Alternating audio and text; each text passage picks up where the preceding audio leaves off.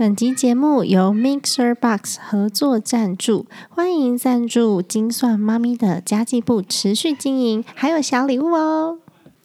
Hello，大家好，我是陪你精算生活、创造理想人生的 CND Two。台湾的三级警戒已经进入第二周了，你还好吗？这个突如其来的疫情，让大家的生活都瞬间步调整个都乱掉了耶。有很多人的收入都减少了，甚至瞬间就没有了收入。大部分的人有孩子的人，几乎都是乱了阵脚，要帮自己安排生活，要帮自己安排时间，还要安排孩子的 schedule 跟孩子的时间。有小一点的孩子的话，哇，跟 Cindy Two 一样，他们很需要陪伴，再加上没有办法出门去玩，所以精力无处发泄。Cindy Two 的孩子就又懂啊，他每天都会喊超过两百个妈妈，然后一直抓着我的手要我陪他玩。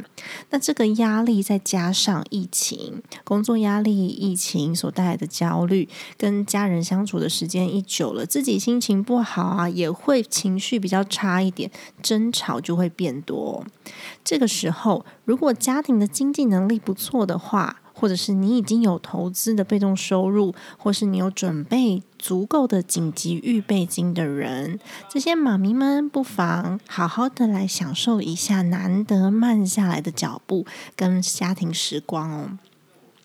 但是如果在收入下降就会产生压力的双薪家庭的妈咪们，你有开始准备要检视一下自己的生活形态了吗？我们可以借由找出优势跟趋势，让后疫情时代准备开启喽。今天这一集我们要来谈谈疫情改变的产业形态，以及我们如何从这些改变当中去找到自己的切入点。我会从谈论一个全球或是国家的产业发展开始，然后告诉你这些趋势之后呢，我们能够做些什么。这次我想跟大家分享的是，我观察到疫情过后的产业变化，以及观察到这些变化我们如何应应。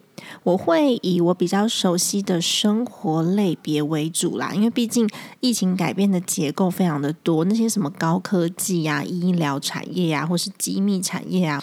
这些呢，其实投资额都很大。虽然它跟我们的生活也会积极，呃，它虽然它跟我们的生活呢也会有相关，而且我们有可能之后都会运用到这些工具。但是呢，在于我们现在目前的收入来说，这些产业是需要投资额颇高的呢，也不是我们这些小老百姓可以做的啦。所以我就会先从我们生活类开始谈起哦。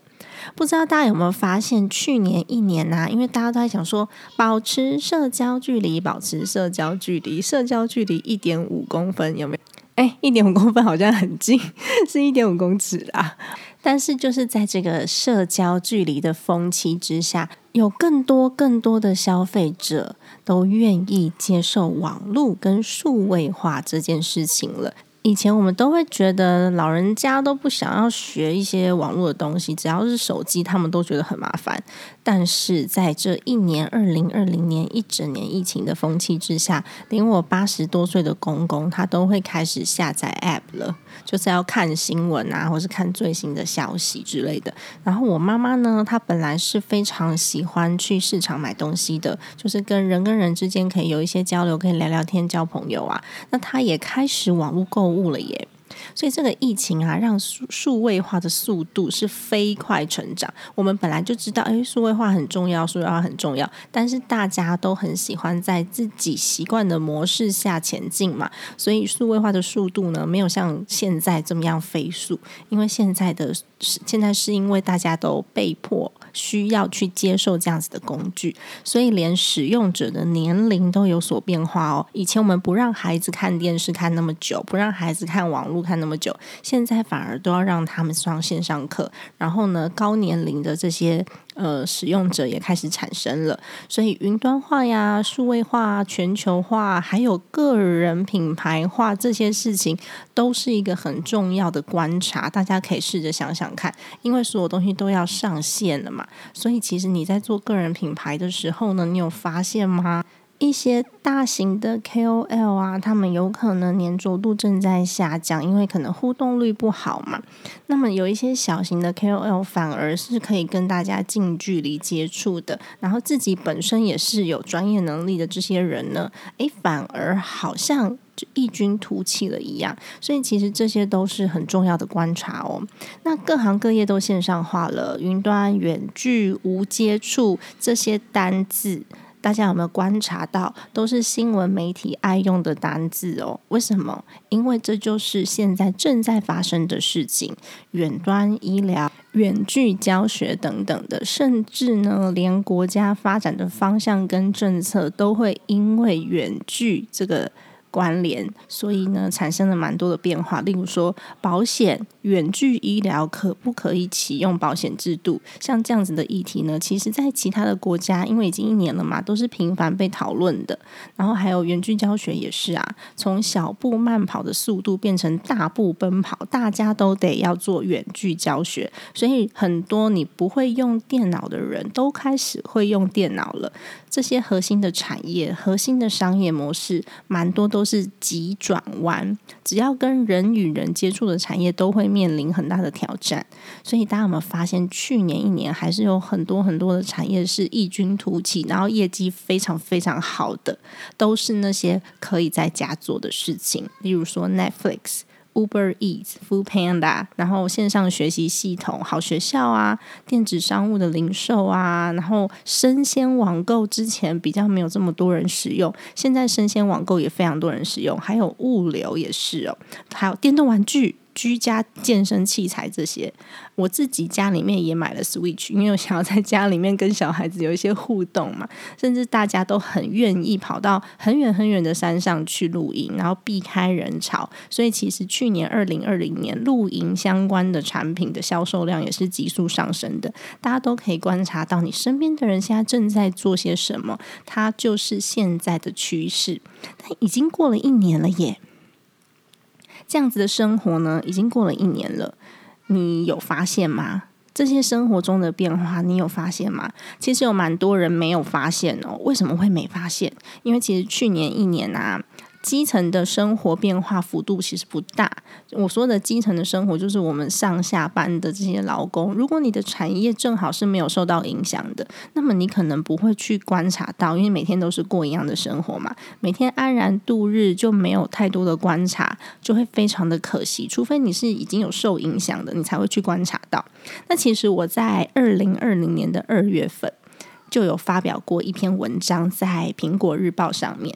那时候我还没有开始录制 podcast，然后我也还没有开始运作粉丝团，因为我是三月多才开始录的嘛。我在我自己的私人的 Facebook 上面发表了，我觉得无薪假的范围会扩大这件事情，想要让身边的朋友提早先注意。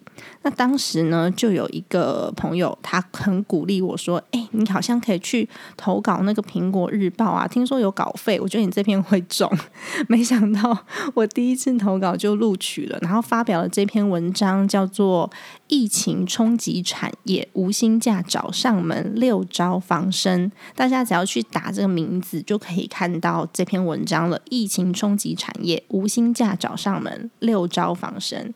那个时候就是因为看到身边就劳工阶级像我们一样，我当时也是上班族嘛，上班族的朋友都还感觉不到危机，所以我很想要告诉大家，全球经济是环环相扣的。就算台湾当时没有受到很大的疫情影响，但是有蛮多的产业，有像进出口相关的啊，或是原来不是国产的这些行业，不是国产的这些这些嗯东西。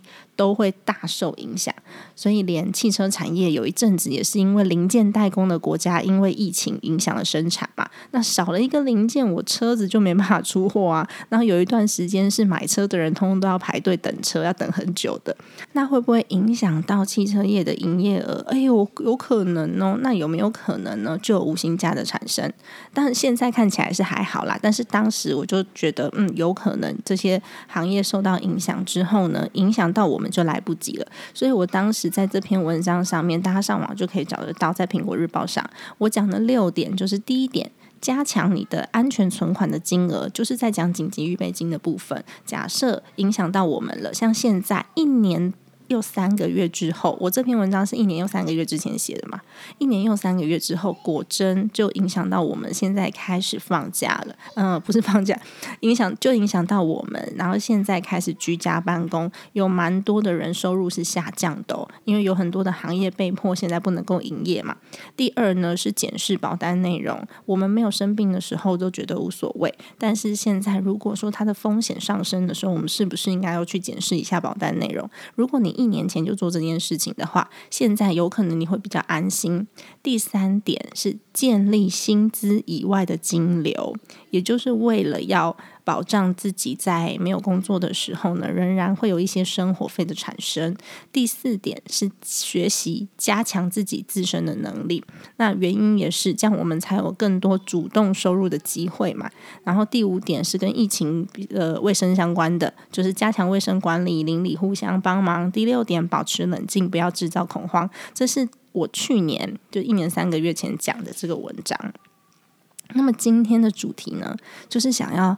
带大家去找到机会，而且这些机会是从自己身边很小很小的观察发现的。因为我们如果要去讲一个国家、讲一个产业、讲一个很巨大的发现，其实跟我们日常生活能做的事情连接比较不多。所以我今天呢，会希望带大家找到你身边一些微小的机会，然后让你有机会呢，可以为自己创造更多的主动收入。那么，首先，如果呢，你现在是为了收入而感觉到很慌张的人，嗯，好，等一下有敲门的声音哦。首先呢，如果你现在是为了收入感觉到很慌张的人，那么请你一样要先把自己的预备金算清楚，知道你的安全线在哪里。每个月的花费，如果你都没有收入的话，你可以撑几个月。那你知道之后会怎么样呢？你知道之后，你的心情会比较稳定，心情稳定才有办法来思考布局哦。不然，你如果心情不稳定的话，你就会一直沉续在自己的呃情绪当中，沉沉溺在自己的情绪当中，就会很恐慌。只要一开始恐慌呢，我们所做的决定就会比较不客观，所以就会无法观察到别人的需求。观察到别人的需求这件事情非常重要哦，因为你观察到别人的需求，你才会知道你自己的能力如何去满足别人的需求。当你的能力可以满足别人的需求的时候，你就有机会可以赚到钱哦。那我们其实蛮幸运的啦，我们的疫情比其他的国家晚了一年嘛，我们就可以观察其他国家的朋友这一年来他们的生活形态到底发生什么样巨大的变化。那评估疫情当下你是不是有能力来开创自己的新机会，就可以从他们的身上去找到哦。那上个礼拜其实有受到一些鼓舞，我觉得还蛮开心的一件事情，就是因为疫情的关系嘛，我有一个朋友他开就是线下的算是连锁的餐饮，但是是那种小型的面店。那因为那种小型的面店啊，它的营业模式就是现金流非常重要。那我这个朋友他也不是说多小型，他是每一间店都看起来像路边摊一样小小的，但是他有十几间像这样子的店，那影响范围会非常。大，因为他就有十几个店长啊，怎么办呢？大家都得要有饭吃啊，因此呢，紧急改成线上销售的模式，然后去找了合法的代工厂来协助生产。但是因为他们之前没有什么在做线上，所以非常需要能见度，他就来问我说可不可以帮忙。我其实思考蛮久的，因为我自己的粉丝团是非常维护我自己的形象的，所以我就在想说，冷冻食品。然后又是卖面卖食物，这样到底适不适合啊？那我思考了蛮久之后，我还是决定帮他 PO 了一篇文章，然后直接连接到他的虾皮购物去。因为我在想说啊，算了啦，无论卖不卖得出去，我现在有的能力可以帮助到大家的，可能就只有这些了吧。就帮大家做品牌曝光，这也是我可以贡献的能力之一。没想到呢，发生了不可思议的事情，就是我那个文章才刚上线而已哦。我是不知道人家有没有买，因为他那个卖场是直接连接到他的虾皮嘛。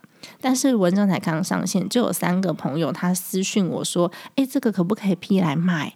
有一位呢，有一位朋友是药厂的业务，然后有一个朋友是外商公司的业务，然后有一个朋友他是做那种到府性质的，到府服务工作性质的。这三个人他们是瞬间没有收入，然后就请我帮忙来。搭个线，然后他们想说，哎，卖卖身边的人，至少可以有一些钱赚。那我帮忙牵线之后呢，我发现我认识很多有商品的人呐，所以我就可以来做每一盒的工作，帮助大家。但是他们可能比较没有呃谈生意谈条件，他们不知道说，哎，货款啊，或者是要如何拆账，那对怎么样对账，或者是呃怎么样做这些表单，让双方都在都在出货的时候比较不会出错，我就帮忙做了。这些事情，然后帮他们就跟跟跟一些厂商接上线这样子。那有一个妈咪，他就跟我说，他跟我说了让我觉得还蛮感动的话。他就说，因为放假的关系，那他们他们算是放假啦，因为就是完全没有收入嘛，业务性质零底薪的，没有底薪的。那就是说呢，像我们这种没有底薪的业务啊，其实都没收入了。然后我我我想要帮我的孩子好好谢谢阿姨，因为阿姨的帮忙，所以妈妈终于有办法可以赚点钱了。哦，我听了这句话，我觉得真的很心酸呢。就是有一点有点激动啦，但是这个下午的时间，就是帮忙在梅河这些东西的时间，太值得了。妈妈们也是无时无刻都在关心着家人，关心着孩子，尤其是双薪家庭，妈妈真的太伟大，就会到处去找机会，然后什么都肯做。所以其实我们要做的事情，虽然没有办法去影响到什么很厉害的政治啊、经济啊、国家，我们没有办法去改变世界，但至少我们可以改变我们身边的人。我们只要能够付出，就是一种收获了。那其实疫情当下消失了非常多的商机，但是呢，很多反应快的人也因此开启了自己的新机会哦。那大家呢？可以从自己的需求上面去发现有没有机会，例如网络购物的需求增加了，你自己都在网络上买东西，别人也是啊，所以我自己的销售是不是能够转线上？例如我这个做餐厅的朋友，他就立刻找到了合格的中央工厂来帮忙代工，他至少如果赚不回原本有的现金流，至少他不会养不起员工，把大家的薪水赚回来总行吧？那。再来就是线上托育的需求增加了，因为爸爸妈妈要上班，那爸爸妈妈在家里面上班，如果孩子很吵闹的话呢，其实没有办法工作。所以我的一位儿童国际观在做课程的老师 Lara 老师，他就开始多国语言的线上绘本导读。而且呢，他是选在妈妈做饭的时间，让中午呢妈妈去做饭，然后小朋友可以自己在这边看绘本，然后就是用俄文啊、德文啊跟日文跟大家说故事，一个礼拜三次，然后或者是。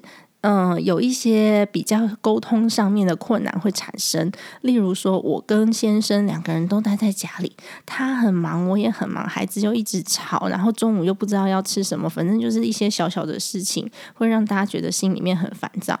这时候呢，会不会发生沟通上面的困扰？诶，有可能哦。这时候心理咨商师啊、心理医生啊，就可以过来做一些线上的一对一辅导，或是课程类的东西，让大家可以上。上一上，甚至这类的书籍，我觉得都还蛮重要的。如何沟通，或是如何放下，然后让大家可以在疫情当下都安然的度过。因为其实国外的数据显示，非常非常多的夫妻是因为在家工作的关系，所以导致离婚率也是非常高的急速在上升。所以这个也是一个商机嘛。然后另外一个是孩子老是在家里面，那个玩具丢的到处都是，他们都不收，然后每次。工作完从那个书房走出来的时候，发现啊，外面怎么那么乱呐？哦，这真的会炸掉诶，因为心情已经很不好了，然后看到外面这么乱，是不是觉得很烦？那我有一个朋友，他是做亲子收纳的，他是亲子收纳的讲师，我就问他说：“哎，你有没有办法做一堂课？那这个课呢，是教孩子。”让他觉得收纳这件事情很好玩，或是给他一个好玩的挑战跟游戏，然后让他愿意收东西，这样爸妈至少不会看到那个炸掉的客厅或是炸掉的玩具间，这是不是一个机会？那心理压力大啊，然后心灵舒压的需求也增加了，有放松型的产业。例如现在不能出去按摩嘛，那是不是有一些简单的按摩手法可以让大家，或者是按摩的工具可以让大家在家里面自己舒压？精油啊，这些东西其实都还蛮棒的，因为我自己是非常非常喜欢使用精油的。我只要心情不好，我就会点那种放松类型的。那如果说我要运动，我就会点比较闻起来比较快乐、柑橘类的。那如果我要睡觉，我就会点安定型的精油。像我自己也是有这个使用习惯，可以去调节自己的身心，或是呢宅在家里变胖，室内运动的需求增加了，就会有一些玩具是室内运动可以用的，小朋友消耗体力的东。东西，或者是线上做运动的课程，像我其实上个礼拜就有跟朋友跟一个健身，呃，他算是健身教练的朋友吧，我们就几个朋友在赖，呃，不是赖连线，我们是用 Zoom，就用 Zoom 连线，然后大家在客厅做运动，看着彼此还可以聊聊天，我觉得这也是一个商机，就是你可以去观察一下，你是不是有相关的资源跟能力耶。我举一个我自己的案例好了。其实 Cindy Two 有一个朋友，他帮他自己的孩子买了俄罗斯的玩具，放在 Facebook 上面。然后，于是我就问他说：“哎，这会不会很贵啊？这看起来还不错，品质看起来还不错，会不会很贵啊？”然后他自己的小朋友是已经在玩了，因为他已经拿到了嘛。我是看到他小朋友在玩的画面啊，我就问他说：“哎，这可不可以卖？”因为我发现什么？我发现家长跟孩子成天关在家里面，他们非常需要一些可以让孩子专注的小玩具，或者是消耗体力的玩具，或是消耗脑力的玩具。那如果说家长愿意的话，他们就会买给这些小朋友玩，因为要不断的变化才能够保持小朋友的新鲜感。他才不会玩一玩腻了又跑去找你，玩玩腻了又跑去找你。如果你要买这些小玩具，而且要买量比较大的话，那单价就不能够太高，所以我才问说，哎，会不会很贵？然后再来是可不可以卖？那我一问之下呢，我朋友就说：“哦，俄罗斯是产木头的国家，所以它原木制造的玩具本来就会比较便宜，然后再加上他们的物价是比台湾低的，所以他们家都把鱼子酱当涂面包的吃，然后松露呢，好像吃卡利卡利这样子在吃，我就觉得有一点夸张。那当然，那就是因为物价水平的关系啦，所以俄罗斯的玩具啊，会比那些什么德国啊、法国啊进口的玩具便宜很。”多，然后我朋友就说：“哎，可是啊，如果没有三百套以上，就会不划算，因为我们要要空运进来，会速度会比较快。那如果不划算的话，我觉得还是不适合。”那后来我们又找了一个进口商，然后就问他说可不可以合并进货，就是俄罗斯的进口商，然后他就会成本会更低。所以我立刻就找到想要买商品的朋友，问问看想要卖商品的朋友啦，我就问问看他们说，哎，你有没有兴趣啊？就我刚刚不是讲说我有三个朋友想要卖商品嘛，然后我就问他们有没有兴趣，诶，他们有兴趣。那我自己呢，当天我也开了我自己的选品网站，因为既然有资源。我也想要选一些我会喜欢的东西，然后来提供给我身边的朋友。如果你们的喜好跟我一样的话，你们我就可以赚一点零用钱呐，就这么简单。那告诉大家这件事情呢，其实就是要告诉大家说，诶，我的选品网站开了，诶，这是一个重点。第二个重点是你要如何去寻找机会。第一个是你要从自己的需求出发，或是从自己。的痛点出发，你的需求想要跟痛点是什么？这是第一点哦。第二点，你要盘点你身边有的资源。第三呢，就是你要盘点一下你自己有的能力，从自己本来就会的专业出发会比较快。像我这些朋友，他们要去卖货，他们本身是业务出身的，速度一定会比我快，因为我就是那么佛系的放在那边，然后告诉大家说我喜欢这个，那你们想要的话自己下单。但是他们的话，他们是业务出身的，所以这是他们的专业能力，他们上手会更快。那对于我来说反而是困难的哦，所以刚刚有讲从自己的需求、想要或者痛点出发。第二点，盘点自己手边有的资源；第三点是盘点自己的能力，从自己本来就会的专业出发。那第四点也蛮重要的哦，如果你目前不具备相关的资源或是能力，你可以，如果你是有时间的人啊，可以等待；你有紧急预备金或是有被动收入的人，可以等待的，你就可以慢慢学。因为我们现在就有时间可以静下来，在家里面去学一下自己有兴趣的事情，之前曾经不曾想过，也不曾有时间去学习的东西。但是假设你没有时间，你现在就是要即刻收入的话，或者是你只对一部分有兴趣，像我只对一部分有兴趣，我有兴趣的部分是什么？我有兴趣的部分就是我自己想买那个玩具给我儿子玩，但是要三百套才可以进货，所以所以我自己是有兴趣这个部分，然后我也有兴趣说，诶，之后我有那些很漂亮的东西，CP 值又高我也想要，那这就是我有兴趣的部分，我就可以找人家透过合作来产生连接，那我们就可以一起做一些项目。所以刚刚这个案例告诉大家什么？你看，我看到朋友的玩具很棒，我也想买给我儿子，这是我的需求。我想买，其他人也有可能想买。再来是资源的部分，我有粉丝团嘛，然后我有 podcast，然后我的听众朋友们大家都是妈妈，所以我还会用社群媒体，这是我的能力。那我有金流系统，因为我之前有开过公司，就有申请过金流系统了，但是我没有什么。刚刚是讲我有的，我没有什么，我不懂进出口。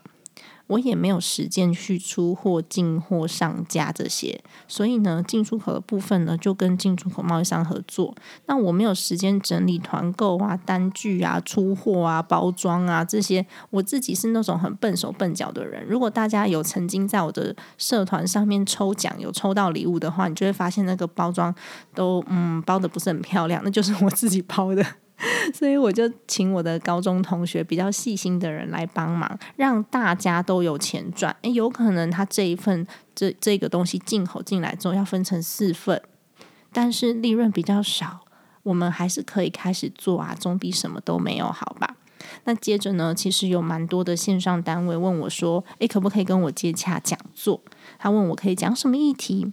那我就会，我就会从我身边现在现有的资源开始，例如我之前教过 podcast 的课程，所以我可以讲自媒体，我可以讲 podcast，我可以讲家庭理财，可以讲存钱预算，这是我本来就有会的东西。但是我跟他们讲说，诶，可能从 podcast 跟存钱预算讲会比较容易，其他的当然也可以，什么自媒体定位啊、品牌定位啊这些当然是可以，但是。这两个内容是我已经准备好的内容，我就会比较不花精神的，可以即刻上线。这就是我的能力跟资源。有现在有的内容就是我现有的资源。然后呢，我可以讲课这件事情是我的能力。然后我第一次开线上的 podcast 讲座，就有六十几个人上线收听。这其实就是我自己在准备我的储备能量，因为其实我之前比较少做这种线上类型的课程嘛。所以你要知道哦，在这个疫情当下呢，不管是不是疫情好了，我们年纪越来越大，也会遇到失业或者是转职不太顺利这些事情发生。我们自己的能力就是我们傍身的武器。一个人的综合能力呢，分成硬实力跟软实力。硬实力就是我们常常看到的，诶，我会修东西，我会呃，我会做设计，或是我有什么什么证书，这种都是硬实力。那其实最难学习的部分，反而不是硬实力，是软实力的部分。它很难被评估，但是它是重点中的重点。例如我的修养，我的呃持续学习的能力，我的沟通的能力，还有我能不能够自己独立思考，还有我的表达能力好不好，能不能够让对方知道我在想什么。所以你会发现这两种人啊。都很重要。我刚刚还有讲到整合的能力跟团作团队协作的能力，这其实呢才可以让你自己综合的能力是提升的。因为假设哦，我今天是一个团队协作能力跟沟通能力很强的人，我就可以去跟这些硬实力很强的人合作。例如，我可以跟工程师合作写一个 App。但是如果他没有沟通能力的话，他其实没有办法跟其他的工程师产生合作。这时候软实力的人跟硬实力的人加在一起，才会是绝佳的绝配。所以，其实我觉得在疫情时代啊，整合跟合作都是非常非常重要的。千万千万不要想着竞争跟独善其身。遇到竞争者，我们可以想着要如何一起放大，或是找出市场机会。